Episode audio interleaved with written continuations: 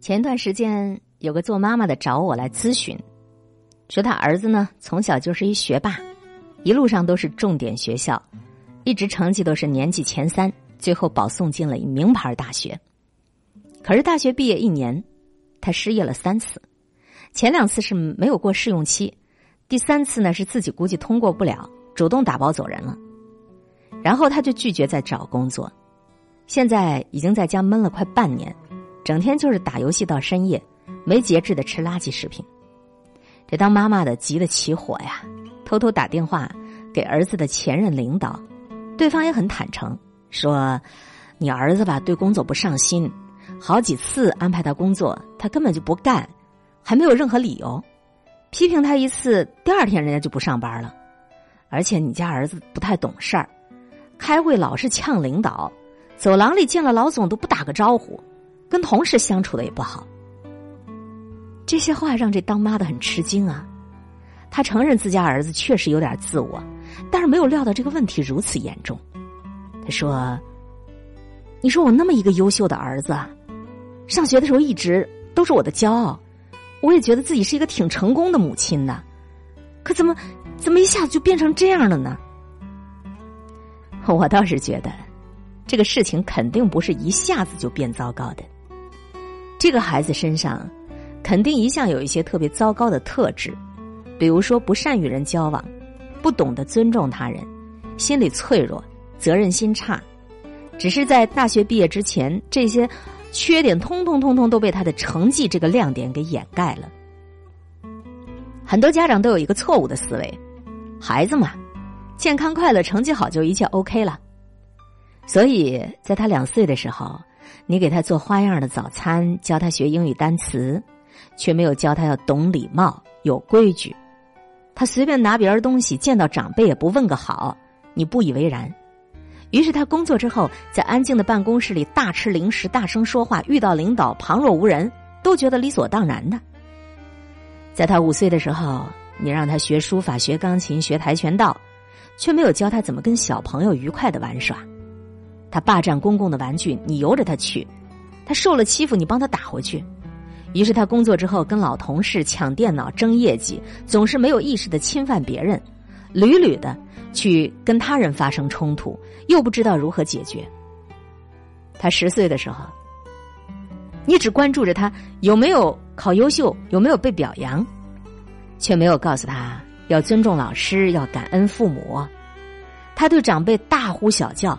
你觉得勇气可嘉，吃饭的时候别人还没落座，他就在那大快朵颐。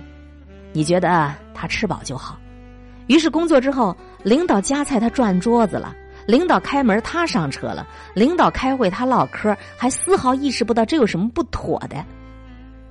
他十五岁的时候，你全心全意的都是他能不能考上一所好大学，却没有教会他如何让内心强大。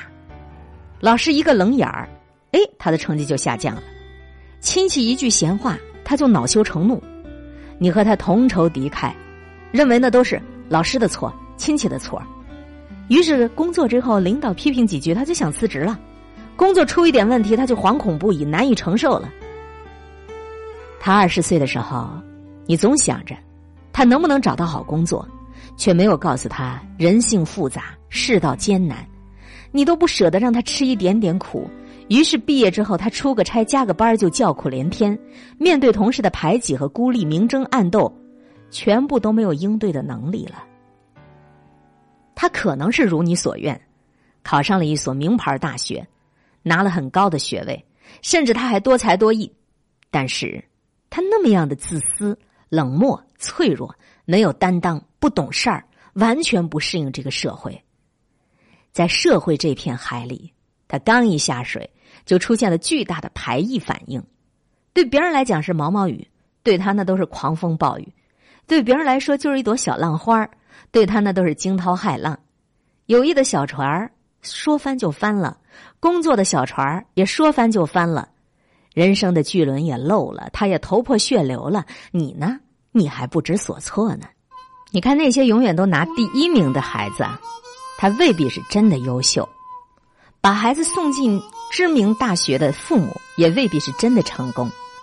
成绩很重要，但成绩绝对不是唯一的。社会才是检验一个人和一对父母的最终的标准，而这个标准它其实是综合性的。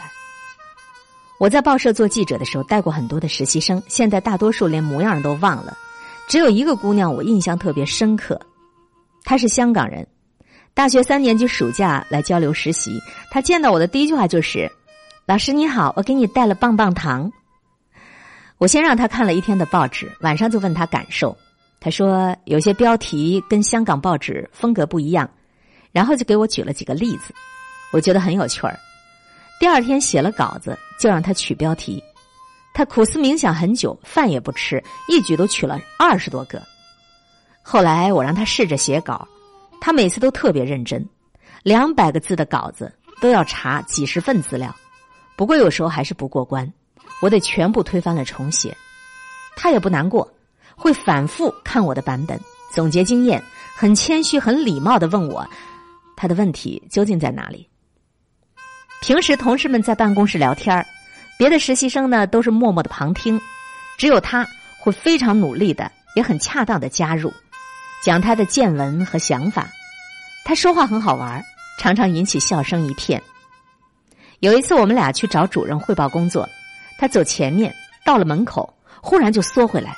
我问他怎么了，他吐了吐舌头说：“我看见主任正在聚精会神打喷嚏，我爸说不能打扰别人打喷嚏。”他实习了一个多月，是唯一一个离开的时候就已经能够独立写稿件的实习生，唯一的一个让三位主任都记住了他的实习生，唯一的一个我都有点舍不得放走的实习生。我至今都认为，这个姑娘，无论她将来在什么单位，她一定能够做得很好，都会深受欢迎。而她的教养。她的友善、她的责任感、主动性，还有抗挫折的能力，一定都有她父母亲的功劳。记得她有一次告诉我，说她爸妈每次给她打电话都会问几个问题：第一，今天有没有帮到老师啊？第二，有没有认识新朋友啊？今天自己有什么收获呀？我想，能够问出这些问题的父母，跟那些只会问孩子有没有吃饱穿暖的父母，一定大不相同。龙应台说：“所谓父母子子女一场，只不过是意味着今生今世不断的目送他的背影渐行渐远。其实每个父母也都知道，孩子终归是要离开我们，走上社会，用自己的头脑和双手创造自己的人生的。我们可以在他小的时候提供舒适的生活，提供极致的呵护，但是我们真的。”不能够陪他一辈子，总有一天，他是要独自面对这个世界的。所以，你的孩子终究有一天要自己解决难题，自己承担风雨，自己杀出一条血路。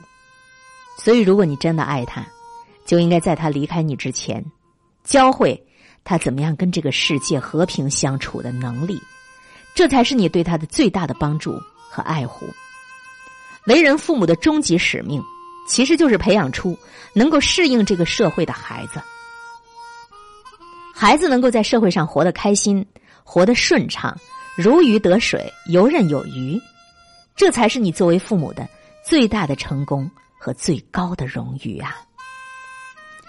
这篇文章来自专栏作家李月亮，深入的解读情感、人性，探索有品质。有力量的生存之道，我从这篇文章当中受益匪浅，因为我也在为人母亲，也在想今儿晚上住宿的孩子要再给我打电话，我就不要再问他今天吃饱了穿暖了没，也这样模仿着问几个对他将来适应社会有帮助性的话题。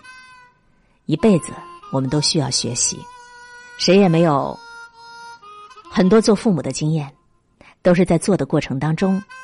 不断的模仿，不断的学习，父母的终极使命就是培养出适应社会的孩子。让我们一起加油吧！